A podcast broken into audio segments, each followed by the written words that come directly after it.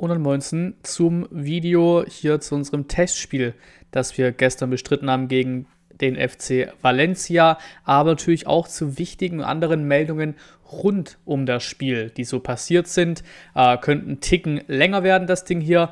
Also, gestern um 15.30 Uhr fand ein Testspiel statt in der Mercedes-Benz Arena, quasi die offizielle Saisoneröffnung. Es ging, wie gesagt, gegen Valencia, letzte Saison Neunte geworden in der spanischen Liga das erste Spiel überhaupt gegen den spanischen Club. Der BVB, Fun Fact, hat am 18. Juli im Test gegen Valencia erst 1 zu 3 verloren.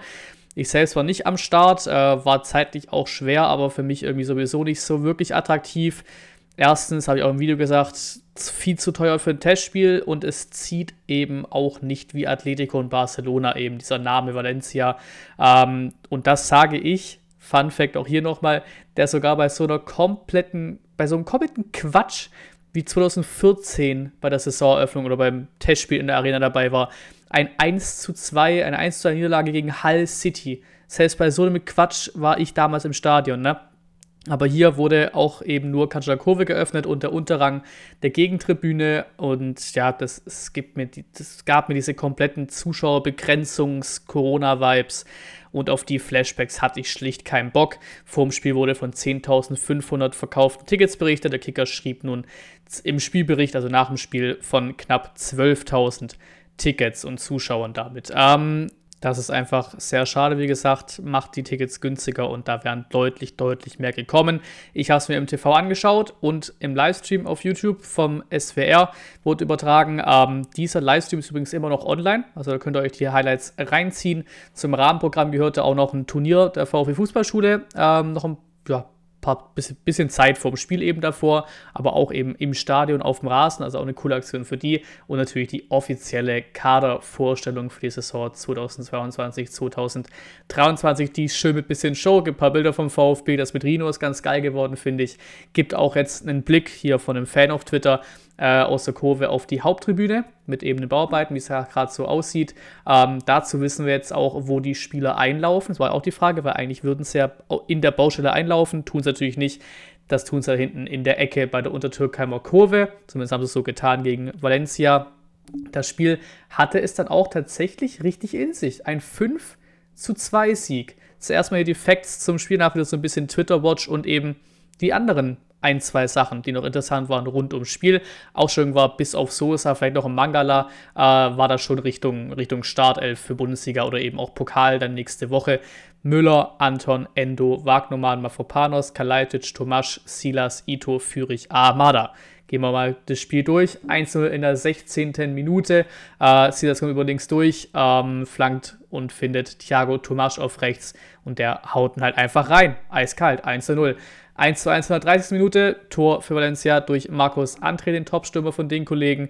Kalajdzic musste in der 34. Minute raus, dem war unwohl, Kreislauf, dafür kam Perea rein.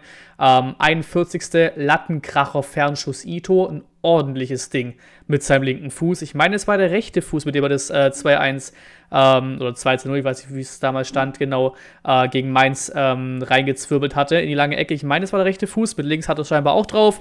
2-1 dann kurz vor der Halbzeit Thiago Tomasch zeigt auch da 44 Minuten, dass er es auch komplett drauf hat. Also wirklich ein dummer Ballfluss von, von den Spaniern. Und der haut das Ding aus einer ordentlichen Entfernung, schlänzt das Ding in den Kasten. Richtig, richtig geile Hütte von Thiago Tomasch. Damit Halbzeitführung 2 zu 1. Ein paar Wechsel gab es. Preto kam für Müller rein, Stenzel für Wagnermann und Schönhoff für Tomasch. 3 zu 1 halt direkt nach der Halbzeit. Wirklich direkt nach der Halbzeit, 46. Minute.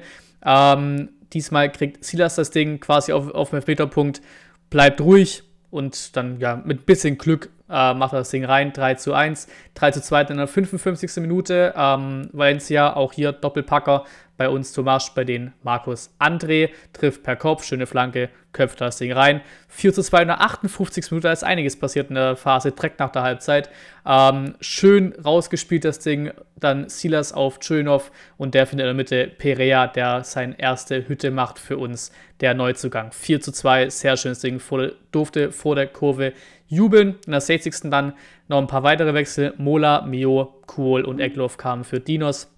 Fürich, Silas und Ahamada rein. In der 84. folgt dann auch noch Ulrich für Perea. Heißt, Der einzige Bankspieler, der keinen Einsatz bekommen hat, der 90 Minuten auf der Bank gechillt hat, war Aidonis dann. 5 zu 2 in der 90. Minute, Schlusspunkt durch Schönhoff, umkurvt den Keeper und macht das Ding rein. 5 zu 2, sehr, sehr schön. Ein klares 5 zu 2 durch eben Doppelpacker Tomasch, Silas, Perea und Schönhoff. Sauber. Ein sehr, sehr schönes Ding. Das hat schon wirklich Spaß gemacht. Also die jungen Wilden machen Bock auf die Saison. Damit endet unsere Vorbereitung auch mit fünf Siegen aus fünf Spielen. 20 Tore, 8 Gegentore, wobei man hier auch sagen muss, klar, das Spiel gegen Böblingen ist dabei. Ähm, aber ist eine Saisonvorbereitung auch gerade in Sachen Testspiele eben fürs Selbstbewusstsein. Siege tun einfach gut, aber Testspiele sind Testspiele.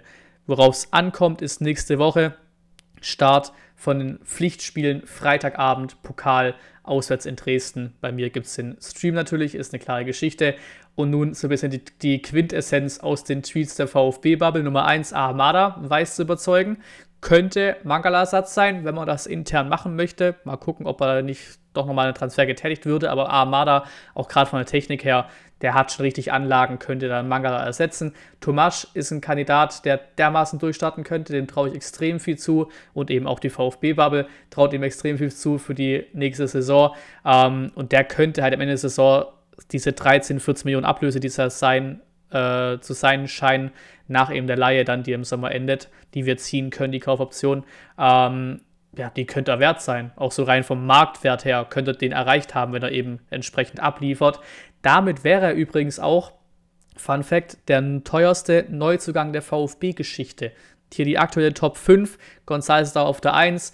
Da war es ja also an Grundablöse, waren es nicht diese 11, irgendwas natürlich, aber eben mit dem Teil von der Florenz-Ablöse, die wir bekommen haben, der an den Club ist, aus, dem, äh, aus Argentinien, von dem wir ihn geholt haben, ähm, ist das auf diese Summe hochgestiegen.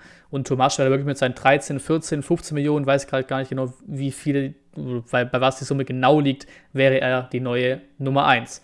Auch die Beobachtung von vielen ist, dass es eine geschlossenere Vorbereitung ist als vor letzten Saison. Die wichtigsten Positionen, die wichtigsten Spieler, Stammspieler in der Mannschaft eben alle am Starten. Das ist eben der Unterschied zu einem zu einem Jahr mit einer EM, ähm, auch mit Olympischen Spielen hier beim Beispiel von Müller, was ja auch immer genannt wurde, dass das vielleicht auch ja, besser getan hätte, wenn man vielleicht doch einfach bei uns die Vorbereitung gemacht hätte, dass das so ein bisschen äh, problematisch war, dass diese Saison ganz anders. Auch auf Eckloff hoffen viele. Das ist für mich auch so, das passt für mich in diese Reihe von einfach den Fanlieblingen rein und Jugendspielerlieblingen rein so.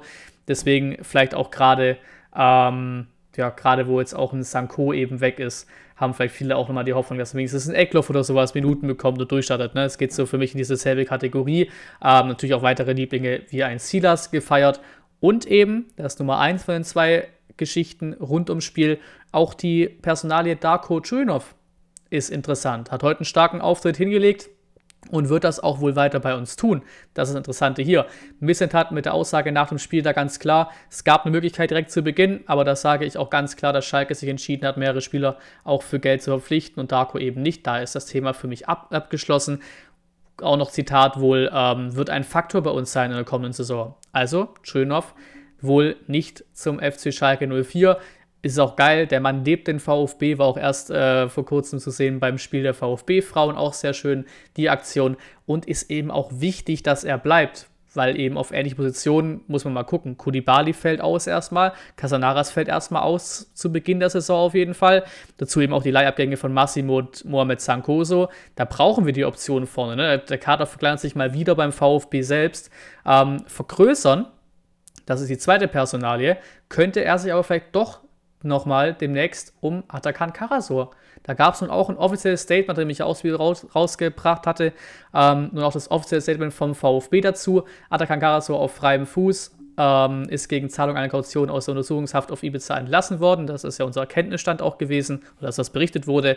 Ähm, inzwischen hat es eine erste telefonische Kontaktaufnahme mit dem Schüler gegeben. Karas wird in den nächsten Tagen nach Stuttgart zurückkehren und zunächst leistungsdiagnostische und medizinische Tests absolvieren.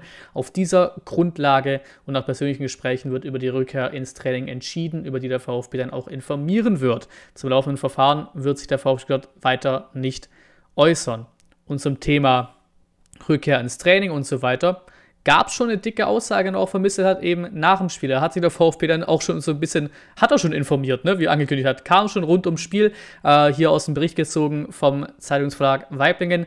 Für uns ist hundertprozentig klar, dass der Junge bei uns mittrainiert und ein Spieler von uns ist. Das ist ein Mensch, der noch nicht mal angeklagt ist. Fakt ist, wenn es irgendwann zur Anklage, Anklage käme, dann muss man sich das anschauen. Aber solange das nicht so ist, ist das klar unser Spieler unser Junge Karasor soll sich die Zeit nehmen, die er braucht, um sacken zu lassen, was überhaupt passiert ist. Dann wird er in zwei, drei, vier Tagen hier auftauchen.